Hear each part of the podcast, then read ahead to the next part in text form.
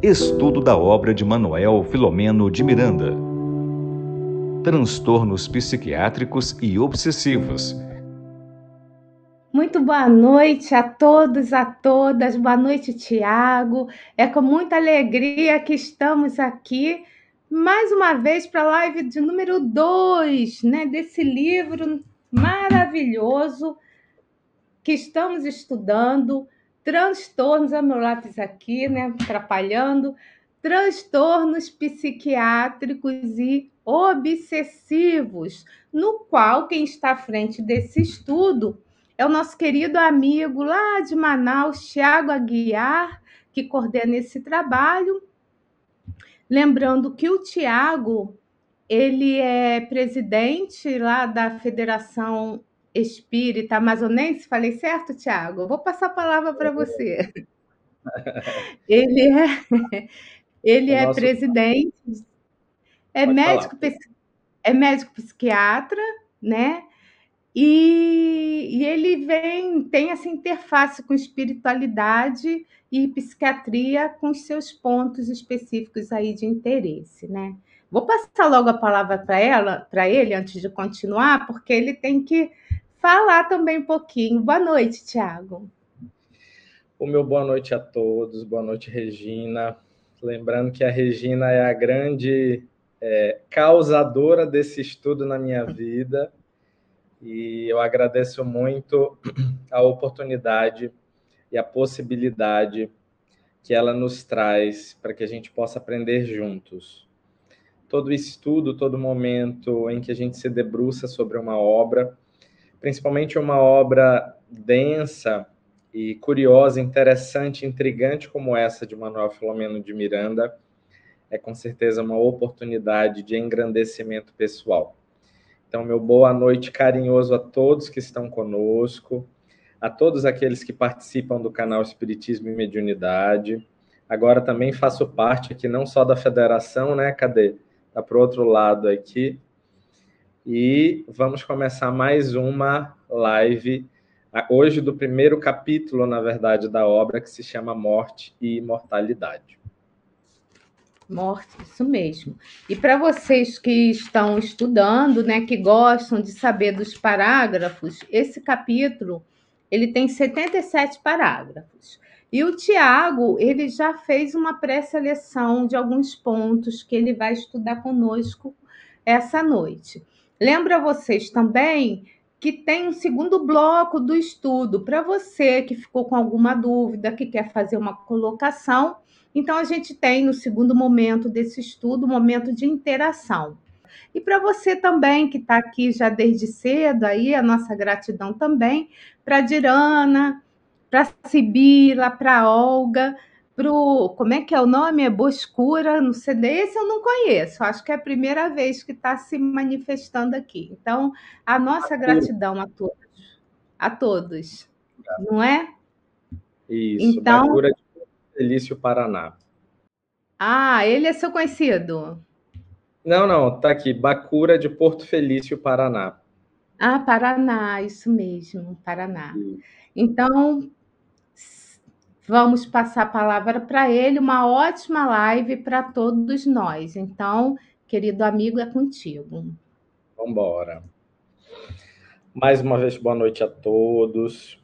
Bem, na primeira, no nosso primeiro encontro, a gente conversou a respeito da introdução do livro Transtornos Psiquiátricos e Obsessivos. E nós hoje vamos tentar fazer uma um momento maior de interação e um momento menor de explanação, para que a gente consiga ter mais contato, que a gente consiga ter mais acesso uns aos outros, porque esse também é o nosso objetivo. Eu vou reforçar uma fala do início, que é a da, a da oportunidade que nós temos deste contato via redes sociais, via YouTube e as outras mídias do canal Espiritismo e Mediunidade, e que através delas a gente possa se aproximar, se conhecer e se é, e crescermos juntos, estudarmos juntos. Então, uma ótima noite a todos e vamos falar um pouquinho então do primeiro capítulo desse livro. Eu vou pedir para a Regina começar a, apresentação. E nesse primeiro parágrafo, antes da gente entrar especificamente no texto, eu queria deixar algumas impressões para a turma.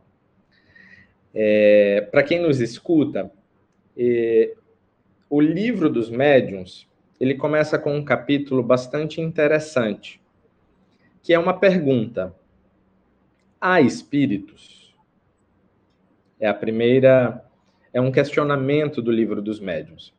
E quando a gente para para pensar a respeito desse questionamento, é, a gente pode fazer algumas interpretações, algumas reflexões a respeito. Bem, se há espíritos ou se não há espíritos, né? É uma pergunta que pode ter duas respostas, sim ou não. É uma pergunta de sim ou não. E ela é colocada logo no início do livro, porque o livro é sobre médiums, é sobre mediunidade. E a mediunidade é essa faculdade que, que tem uma interação com os dois planos da vida. Se não há espíritos, logo, esse conceito, esse entendimento de mediunidade ficará comprometido ou passa a não existir. Então, o primeiro capítulo desse livro, ao meu ver, ele fala sobre imortalidade.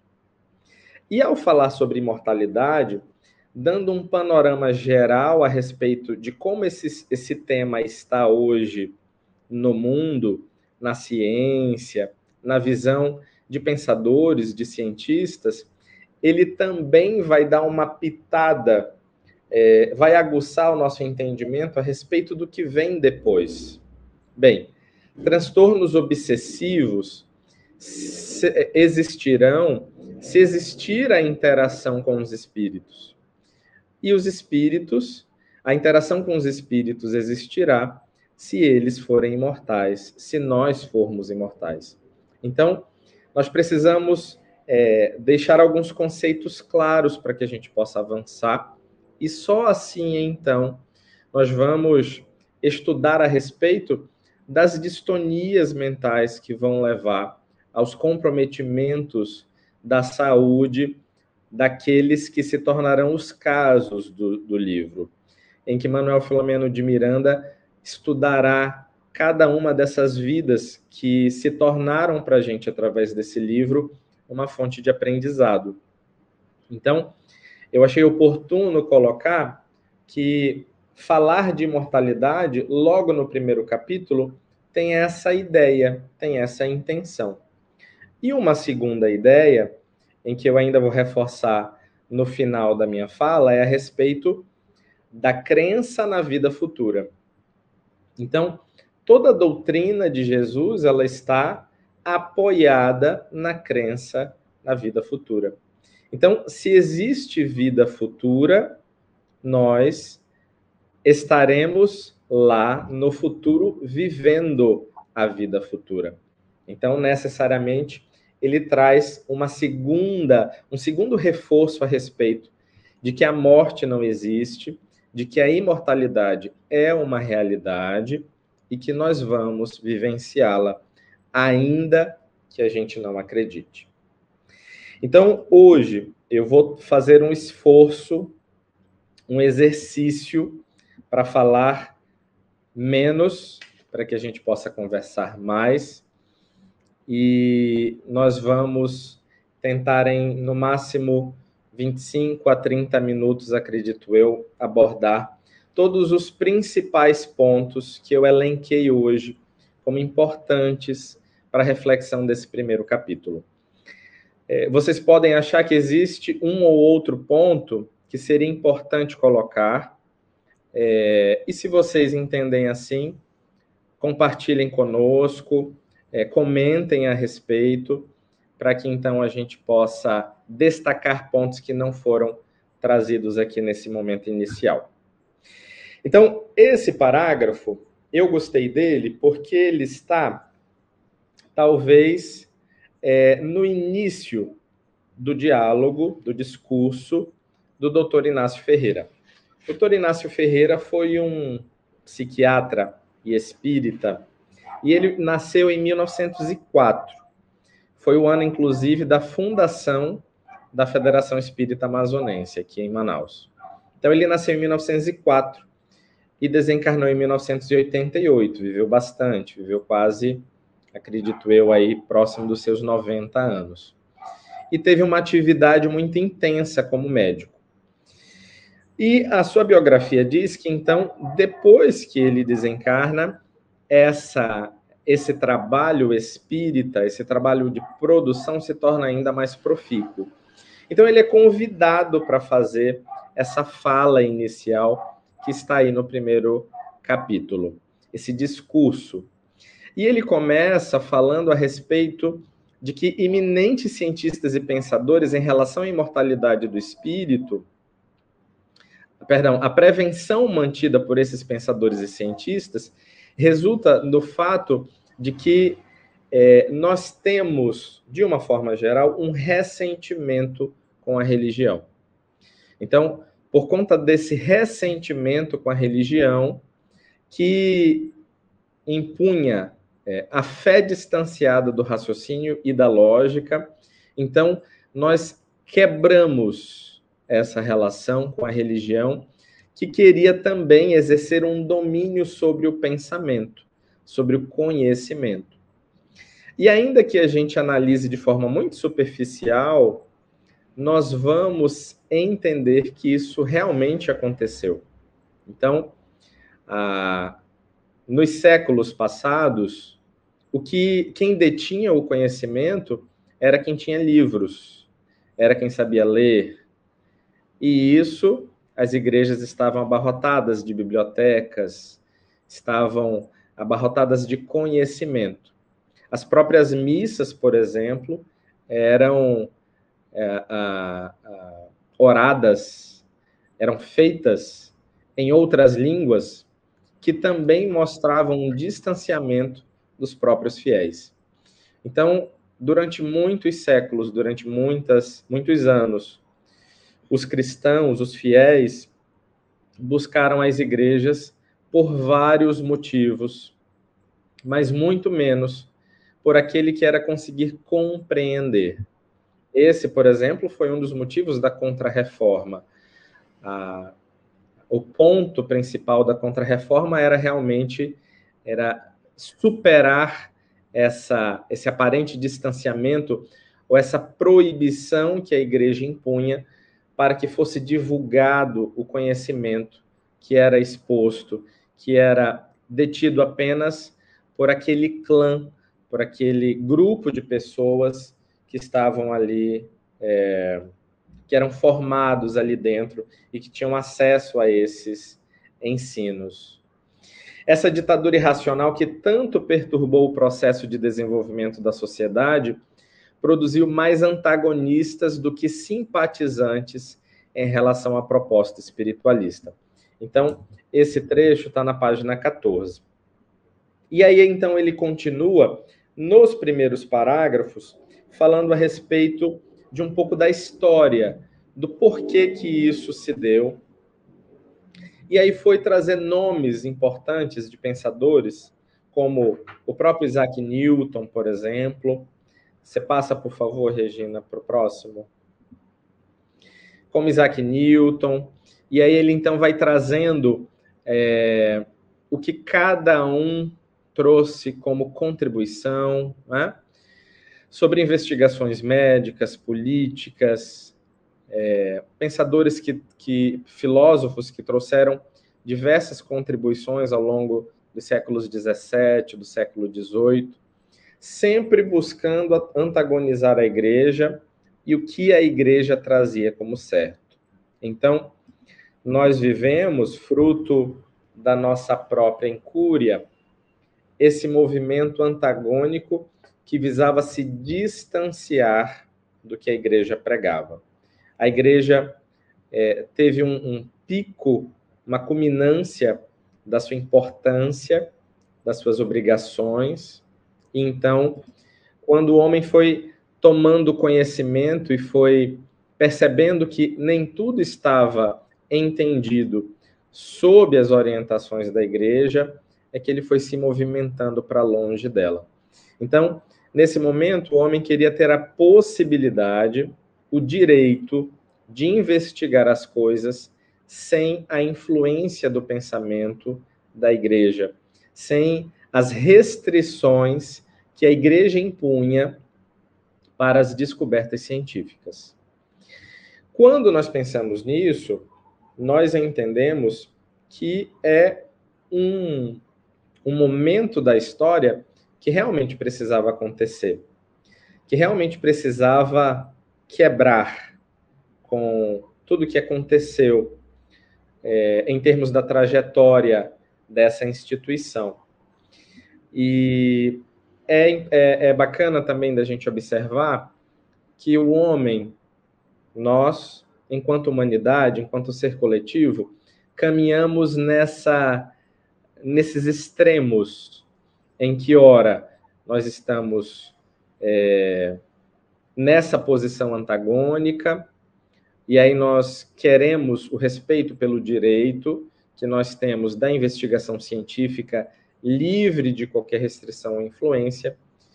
E ao tempo que isso vai se distanciando historicamente, nós vamos observando então que a gente vai amornando, que a gente vai esfriando essa inicial hostilidade que existe, que é marcado por aquele período mais agudo em que a igreja ainda tentava lutar por um domínio, e, é, e aí então nós vamos é, seguindo para um outro extremo, como se nós então buscássemos esse equilíbrio. No próximo parágrafo, então, é, um, é como se fosse um resumo desses últimos, em que Manuel Filomeno de Miranda fala de que essa atitude, portanto, dos denominados materialistas era resultado de uma natural aversão à predominância do dogma religioso, da intolerância sobre o desenvolvimento das ciências e um fenômeno que foi impossível de ser evitado. Em seguida, ele fala então a respeito dos resultados desse afastamento da ciência. Né? Então, como consequência imediata, os séculos seguintes se caracterizaram por essa rebeldia. Não só em relação à instituição em si, mas a tudo que vinha dela. Então, do espiritualismo, da ideia de que da ideia de transcendência, da espiritualidade, da religiosidade e não somente das religiões. Então nós quisemos de uma vez por todas comprovar que nós somos parte única e exclusivamente de um fatalismo biológico, que nós estamos apenas envolvidos por fenômenos naturais. Nós tivemos a, a, a busca incessante de compreender que nós não éramos nada daquilo que a igreja colocava. Então, veja, nós caminhamos para um outro extremo. E hoje, eu acredito que nós estamos voltando para um meio. A gente está saindo aos poucos desse extremo de que a vida é somente a vida que nós conseguimos enxergar, a visão materialista, mecanicista da vida. Ah, fenômenos foram acontecendo desde o século XIX, então, que foram contemporizando, contrabalanceando esse extremo mecanicista que nós chegamos e hoje a nossa tentativa de retorno. Então, diante das inabordáveis ah, conquistas dos séculos 18 e 19, dos diversos ramos da ciência, graças a essas investigações, antes eram entendidas, não é? Por fatos miraculosos, sobrenaturais, inexplicáveis nós fomos estruturando um preconceito contra a fé, um preconceito contra a religião, principalmente porque nem tudo ela era capaz de explicar. Ela não era capaz de explicar porque a fé que se pregava naquele momento era uma fé que não contava com o apoio da razão, que não contava com o apoio do entendimento, que não considerava oportuno a presença do entendimento para que ambas pudessem caminhar juntas. Então, Inácio Ferreira vai falando para a gente que os diversos movimentos históricos que foram marcos de progresso e de desenvolvimento tiveram todas as suas, é, as suas vantagens, mas que tentavam a todo custo aprofundar essas diferenças, distanciando o homem de uma realidade que é impossível nós vivermos sem ela, que é a realidade da transcendência, que é a espiritualidade, é, a que todos nós estamos marcados, porque somos, de fato, espíritos. Então, é, nos diversos contextos, e aqui ele fala nos laboratórios das pesquisas anatomopatológicas, nós quisemos procurar a alma no organismo humano, nos cadáveres, coisa que nós nunca iríamos encontrar. Os dogmas frágeis, os postulados da fé irracional eram combatidos e nós então estávamos ali, homens da ciência, buscando novos paradigmas em torno da vida, centrados única e exclusivamente na matéria. É quando então, ainda nesse aparente fervor, esse aparente é, nessa aparente ebulição em que a gente tem principalmente o palco da Europa, mas também da América, que surgem então os fenômenos mediúnicos. Os fenômenos mediúnicos que constituem rutilante página do desenvolvimento espiritual da humanidade. Tornaram-se retumbantes, segundo Inácio Ferreira, e o gênio Allan Kardec apresentou o espiritismo demonstrando pela própria experiência positivista a sobrevivência à morte e a continuidade da vida. Então, nós tivemos aí é, não só as grandes contribuições de diversos filósofos, pensadores, ah, homens da ciência, mentes brilhantes, que com certeza assinalaram a sua passagem na Terra dando grandes contribuições mas também Allan Kardec e diversos outros pensadores que conseguiram farejar um pouquinho do que seria a, a alma ou do que seria as causas mais profundas dos conflitos existenciais, das questões humanas, das questões aparentemente injustas da vida. Então, Allan Kardec, que é, sem sombra de dúvida, esse expoente que conseguiu observar de uma forma é, clara, correta, minuciosa o fenômeno mediúnico, entendendo que as mesas ou os outros fenômenos que ele via, se tinham uma consequência, um efeito inteligente, não poderia ter uma causa que não fosse uma inteligência uma, tão inteligente quanto também. Então, é, a, a, o texto, o discurso, vai caminhando na história, nos trazendo então os fenômenos mediúnicos, a erupção dessas, desse, desses fenômenos, dessa comunicação dos mortos na Terra, como um ponto, um marco em que nós então vamos voltar as nossas atenções para o que a gente entendia que não fazia mais parte do mundo dos vivos. Não faz mais parte do mundo dos encarnados, mas prosseguem vivos no além-túmulo os espíritos que se comunicam conosco e que nos trazem informações a respeito da vida. Argumentos e teorias complexos foram utilizados pelos adversários naturais do progresso. Para anular a tese espírita, todavia, incapazes de demolir a estrutura lógica e demonstrativa em que ela se apoiava. Então, nós sabemos das diversas situações que Allan Kardec precisou enfrentar, das ah, das dificuldades, da, das superações que ele precisou fazer, das dificuldades em termos de convivência, em termos de enfrentamentos dos mais diversos, para que ele pudesse então manter cristalina a fonte da doutrina espírita, assim como ele vinha recebendo dos bons espíritos, daqueles espíritos que estavam capitaneados por Jesus, para é, imprimir a letra da imortalidade nas obras da codificação, na revista espírita, nos discursos de Allan Kardec nas suas viagens, e naturalmente que Allan Kardec, como sendo esse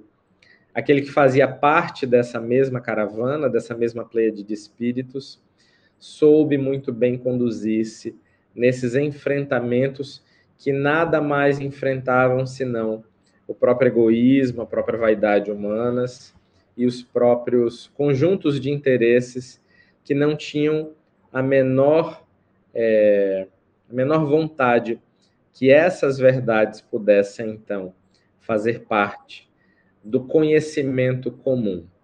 E é isso, é para é esse lugar que o Espiritismo ruma, como o próprio livro dos Espíritos coloca. As suas ideias, elas precisam se tornar comuns. O Espiritismo não vai ser a religião do futuro, mas o futuro das religiões. Então, as ideias de imortalidade, da comunicação com os espíritos, da vida em outros mundos e tantos outros princípios trazidos pelo Espiritismo farão parte, logo, logo, talvez daqui a algumas décadas ou séculos, da mentalidade comum.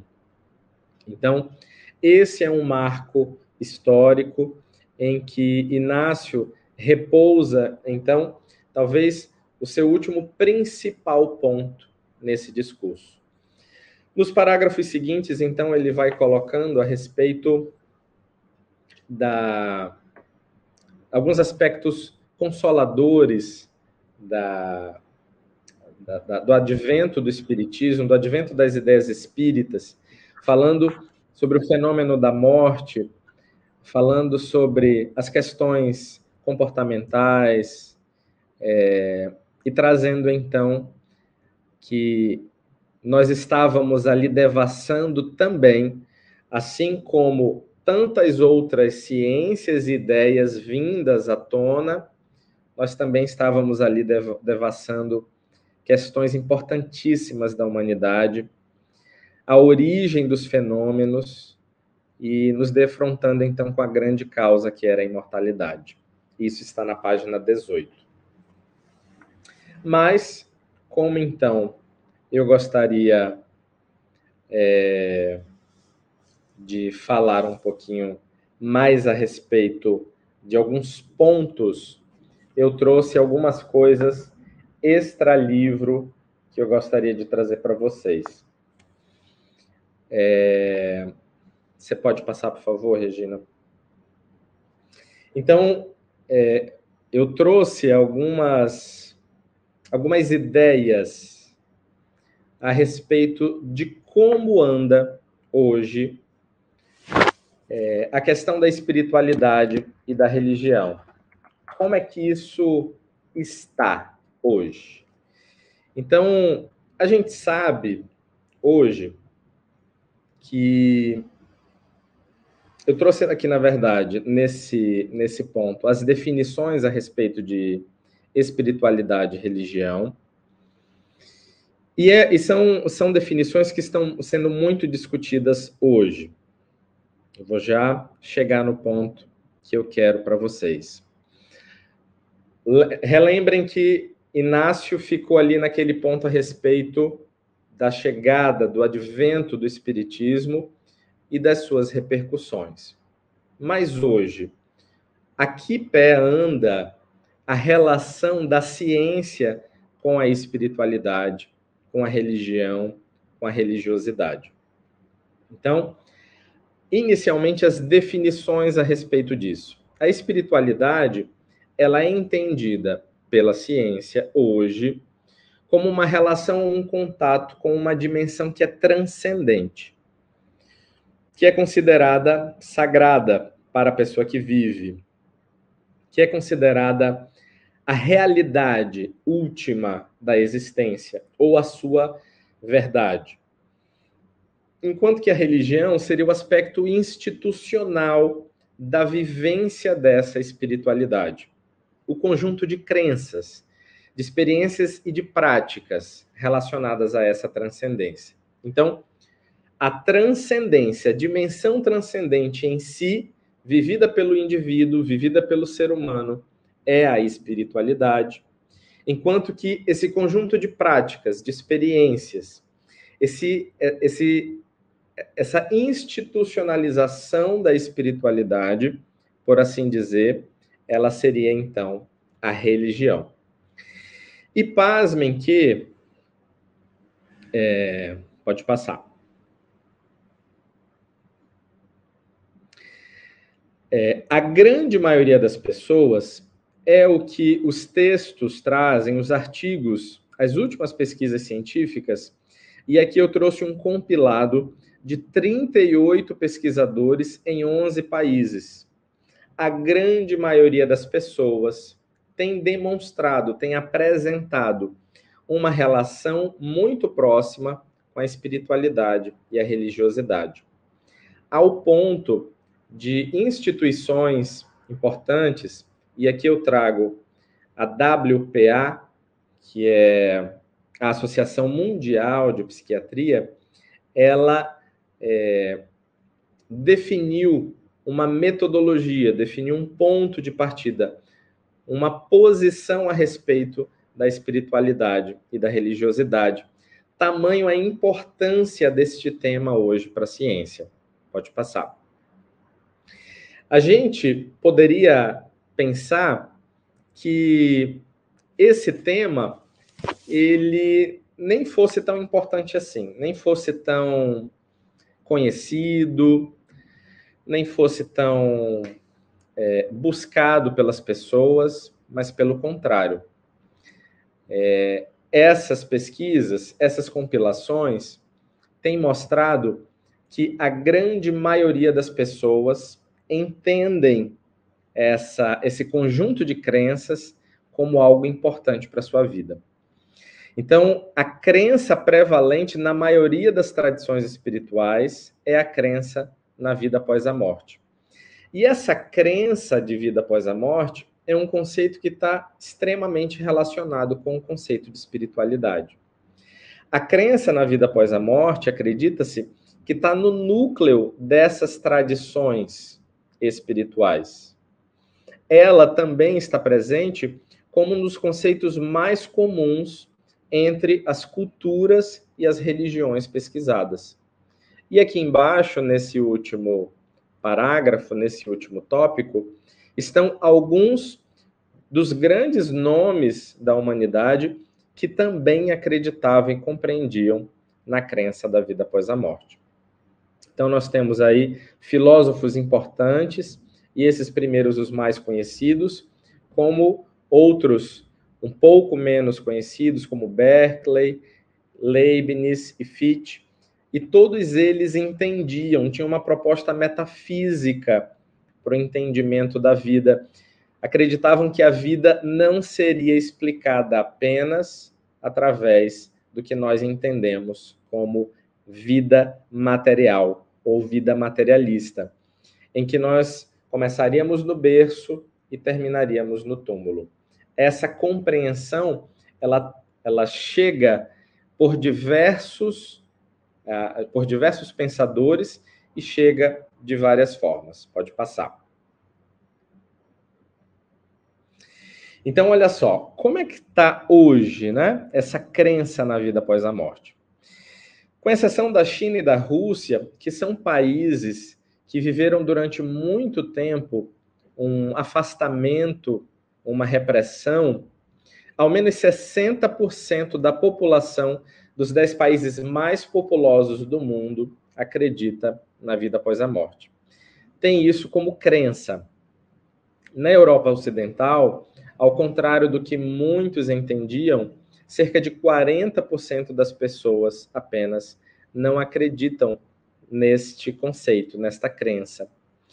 E também algumas, alguns artigos é, nos trazem que, ao contrário do que a gente também supunha, quanto maior a instrução, quanto maior o nível de educação, maior o entendimento e a busca acerca de temas que envolvem a transcendência, como alma, ou a existência de uma consciência, ou, ou da mente, que sobrevive à morte do corpo.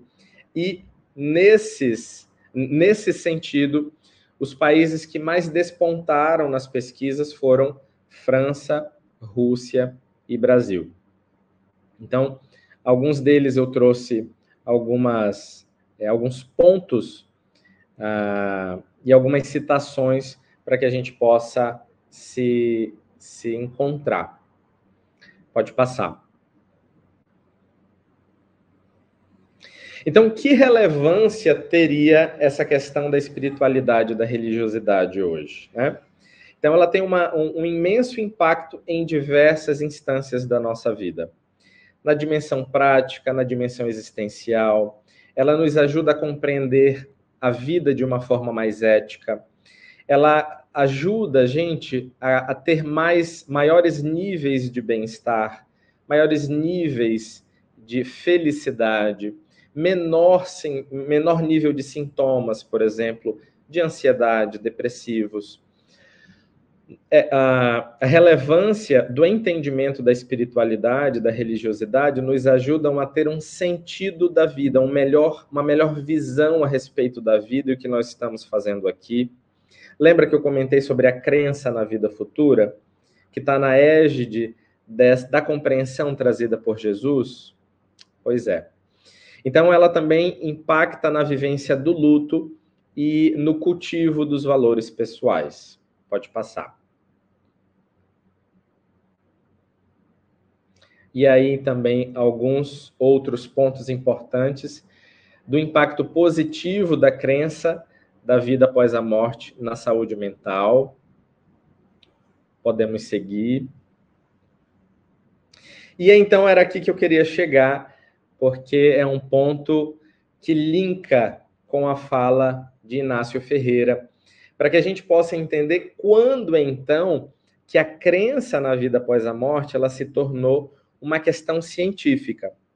Porque até ali, naquele ponto, quando Inácio apresenta o espiritismo como o grande desvendador, como o grande revelador dessa verdade, nos trazendo respostas a respeito de grandes questões da vida, elas poderiam ainda, naquele momento, ser entendidas como questões meramente metafísicas ou filosóficas. Mas no século XIX, então, ainda como uma questão de crença ou de especulação, foi que a crença e a busca pelo entendimento da vida após a morte se tornou uma questão científica. E os levantamentos falam que a gente desconhece o quanto se tem de pesquisas a respeito disso. Nós, inclusive, eu trouxe aqui alguns nomes assim, de, de, de ponta da, da ciência que fizeram levantamentos e pesquisas a respeito, inclusive prêmios Nobel famosos como, como o casal Curie, Charles Richer, que nós conhecemos um pouquinho mais no Espiritismo e tantos outros. Então, a, a questão da crença na vida após a morte, ela deixou de ser simplesmente um, um, um questionamento, um ponto de compreensão metafísica, de compreensão metafísica da realidade, e ela passou, então, superando também as repercussões filosóficas deste entendimento para uma questão científica, quando então a ciência começou a buscar formas de investigar a veracidade desses fatos, ajudando a gente a compreensão de que, de fato, a vida existe após a morte do corpo. E de que forma, então, isso tem acontecido hoje. vamos lá, vamos seguindo. Isso tem acontecido hoje. Primeiro, a, primeira, o primeiro grande ponto a respeito disso foi, então, uma busca a, de tentar superar uma, uma primeira correlação que era a mente fruto ou efeito de um, de um cérebro. Então, as neurociências é, trouxeram algumas reflexões a respeito de que a mente ela não é um produto do cérebro. E aí, então, começou, talvez por esse ponto, essas indagações, essas reflexões. Então, inicialmente, o entendimento era de que a mente era fruto do cérebro, certo? E como é que isso se dava? Ou por que, que isso se dava? Porque determinadas lesões cerebrais, por exemplo, iam trazer comprometimentos X ou Y no comportamento ou nas emoções. Quando nós estimulávamos o cérebro, por exemplo, ou quando usavam-se substâncias psicoativas ou alucinógenas, nós teríamos então determinadas experiências ou acontecimentos. Então, a primeira correlação era entre as atividades cerebrais e as atividades mentais. Pode passar.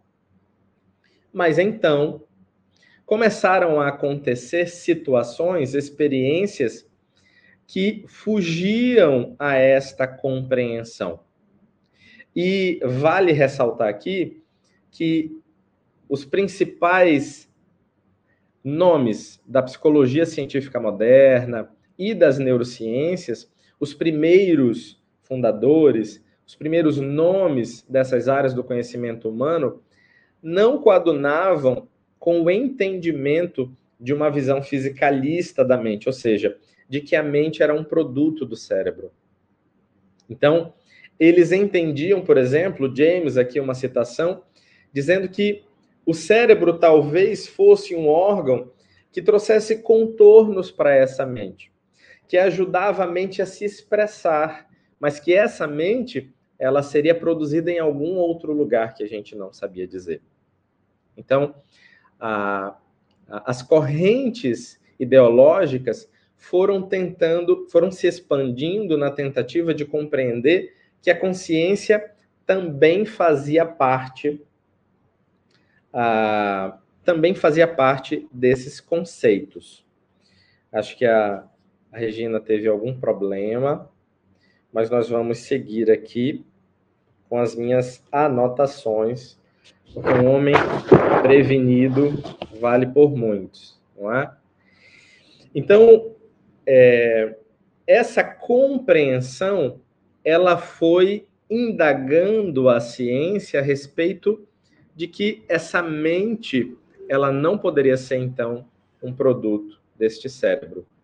E as diversas experiências produzidas pelo homem também vão indagar, vão questionar esse, essa compreensão materialista de mundo, da vida e do organismo físico, ah, confrontando essa compreensão para que ela então pudesse é, dizer assim: não, a compreensão materialista, a ideia mecanicista, científica, acadêmica dessa, dessa alma ou dessa mente não pode explicar todos os fenômenos que nós não conseguimos alcançar inicialmente de onde são.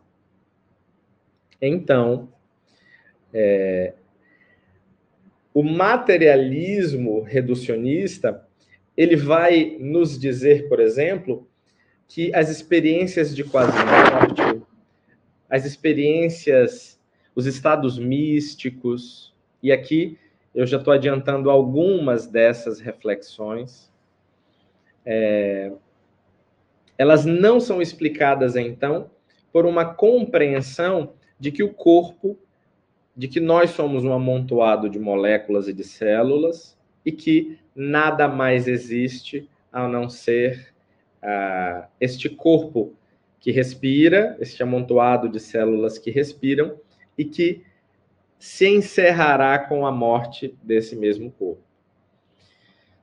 As experiências, os estados de transe, por exemplo, as experiências mediúnicas, as visões, as aparições, as experiências de quase morte, os casos sugestivos de reencarnação, nada disso são explicados por uma ciência que tem como pressupostos o, entendimento materialista, que está sempre prestes a explicar estes fenômenos, mas que já há algumas décadas ou séculos não conseguem se fazer compreendidos.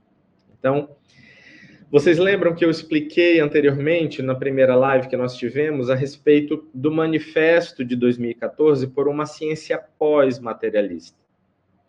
E essa ciência, então, esse manifesto, ele visa a busca de respostas, ainda que não sejam essas que a gente acha que vai encontrar quando estuda as experiências espirituais.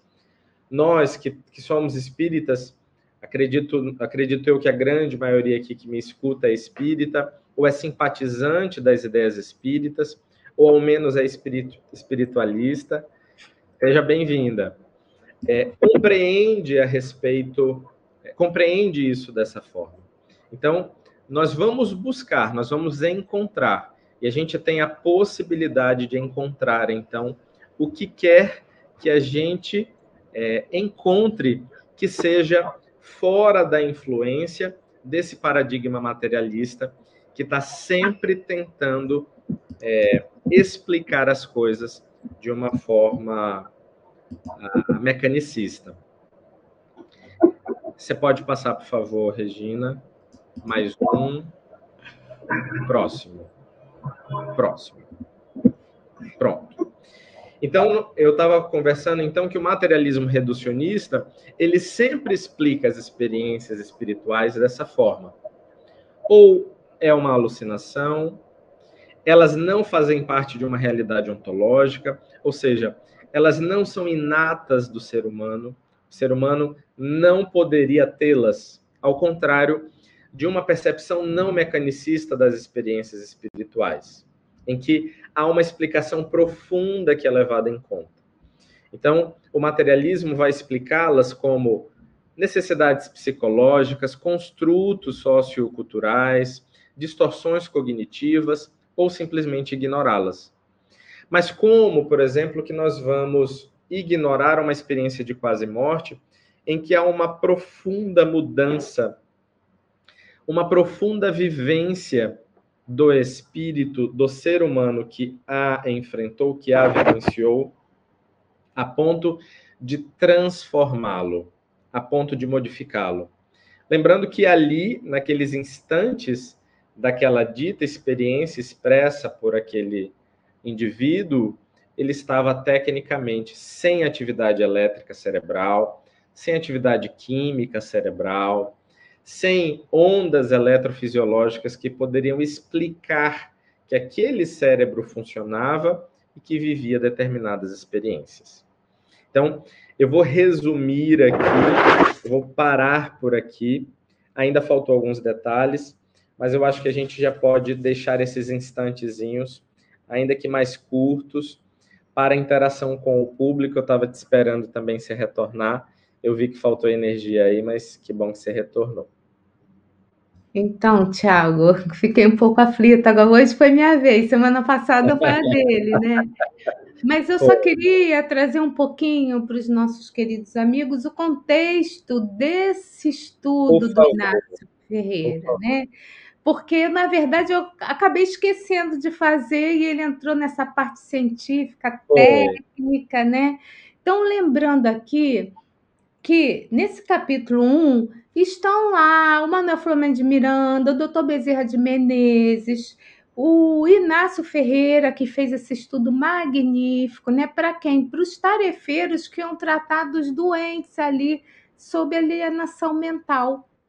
Então, o que, que aconteceu, né? É, o Miranda é sensacional, porque ele ele, assim, a gente vai ver em outros livros também, Tiago, essa coisa do lirismo dele, né? Então, logo no, logo no primeiro parágrafo, ele vai dizer assim: a Tânia, a Tânia Menezes está aqui, ela é coordenadora do, do, dos painéis da obsessão, né?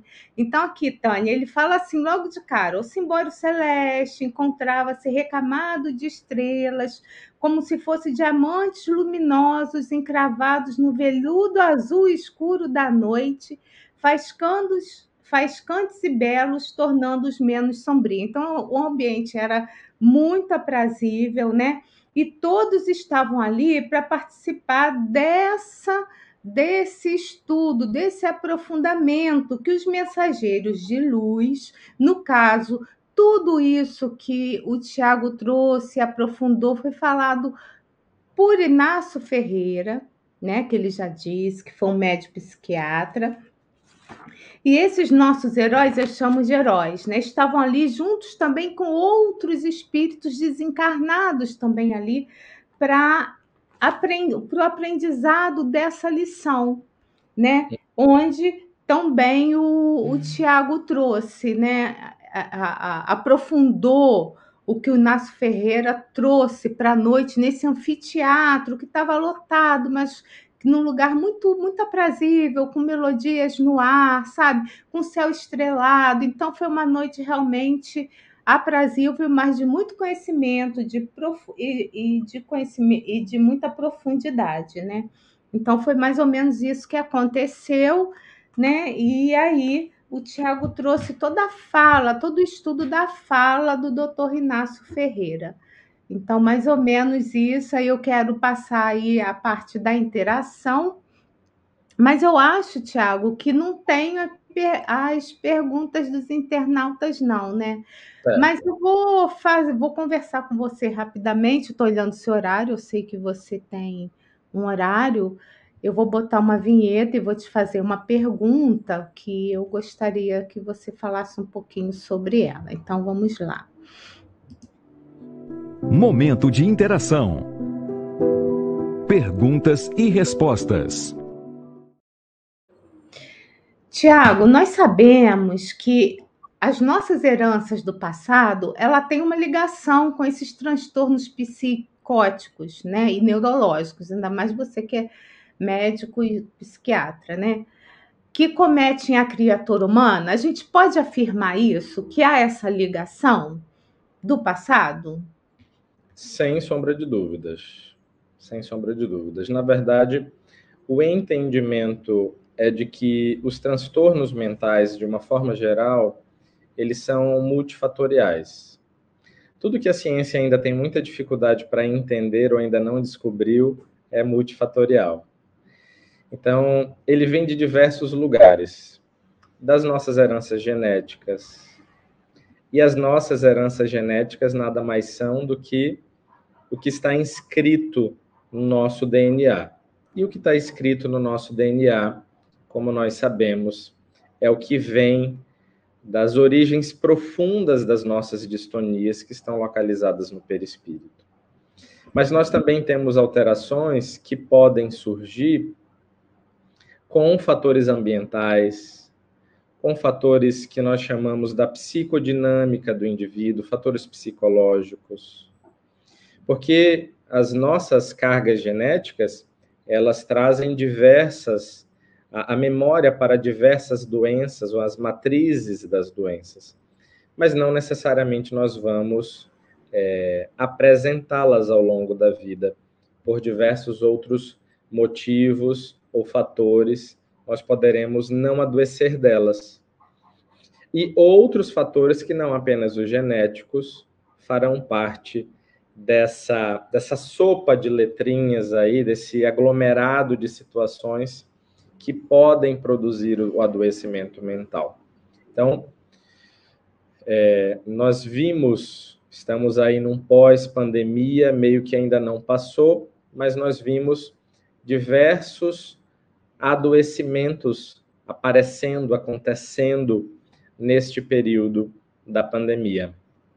Alguns uh, especialistas que estudam a respeito do fenômeno da pandemia e das suas reverberações na, na, na saúde humana, dizem que após os, as ondas de Covid, nós teremos ondas de abalos sociais, políticos, mas também na saúde mental. Então, esses acontecimentos vão corroborar pra, para o aparecimento de transtornos mentais na população, de uma forma geral. Desde os ansiosos e depressivos, assim como os mais graves, como foi esse que você falou, que são os transtornos psicóticos. Eu gostaria de, de, de falar uma coisinha só para a gente deixar claro que é essa, esse último ponto, a gente trouxe o link entre a fala, a, o final da fala de Inácio com o entendimento atual sobre a compreensão da, da crença na vida após a morte. Então, quando a gente é, se surpreende com o fato de que a crença na vida após a morte ela não está tão ela não está tão tão atrás assim. Ela é algo presente e pulsante na vida de grande ou da maior parte da população mundial. Então, isso passou a se tornar um fato de interesse da ciência. E aí ela, ao se debruçar sobre isso, busca formas científicas é, implementando método científico para compreensão da imortalidade. Eu acho que hoje a gente tem vivido um outro momento em que já passamos por aquela aquela fase em que a gente queria distância da igreja, queria espaço para para ter as nossas próprias buscas, e hoje a gente retorna daquele ressentimento que Inácio começou o seu discurso falando. Retorna desse ressentimento e volta a olhar para a crença na vida após a morte como algo palpável, como algo concreto e não simplesmente uma questiúncula da vida que não faz, que não tem muita importância e que não faz muito sentido. Então, a crença na vida após a morte hoje, ela é um dos pontos em que, especialmente, as ciências do comportamento e as neurociências se debruçam para dar prosseguimento a novas descobertas. Então, entender que a mente não é um produto do cérebro, é compreender que existe uma dimensão desconhecida para a ciência e que talvez no futuro nós a entenderemos como a presença ou a existência da mente, da consciência, da alma, do espírito, sob qual nomenclatura a gente queira dar. E Inácio, então, traz essa realidade, traz essa verdade. Ele traz até um certo ponto, e hoje a gente deu uma pitada de atualidade para esse texto fenomenal que Manuel Filomeno de Miranda colocou no primeiro capítulo da nossa obra de estudo. Olha, Tiago, eu sei que você tem um compromisso agora na federação, então eu não vou te fazer mais nenhuma pergunta, apesar de eu ter separado, ter feito algumas anotações na sua fala. E eu quero agradecer a você, agradecer a Deus, né, por permitir que a gente está, que nós possamos estar aqui nessa noite estudando junto contigo, né, uma obra tão importante do autor espiritual, né, que é o Manuel Flamengo de Miranda, que trata das questões desses transtornos psiquiátricos e obsessivos. Então, a minha gratidão, tá, Tiago? Muito obrigado. Para avisar o pessoal também que amanhã nós temos live um pouquinho mais cedo, às 18 horas, com a Eusa, Missano. Ela lá de Sergipe e ela está estudando o Evangelho, tra trazendo as lições com Jesus, de Jesus, e eu faço lá com elas a apresentação. A apresentação né? Então, beijo grande. Tiago, você quer falar mais alguma coisa?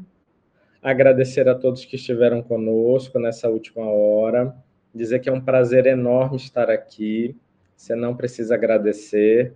O agradecimento e o carinho é meu por este momento. Uma ótima noite a todos e um ótimo restinho de semana também a todos. Um grande abraço.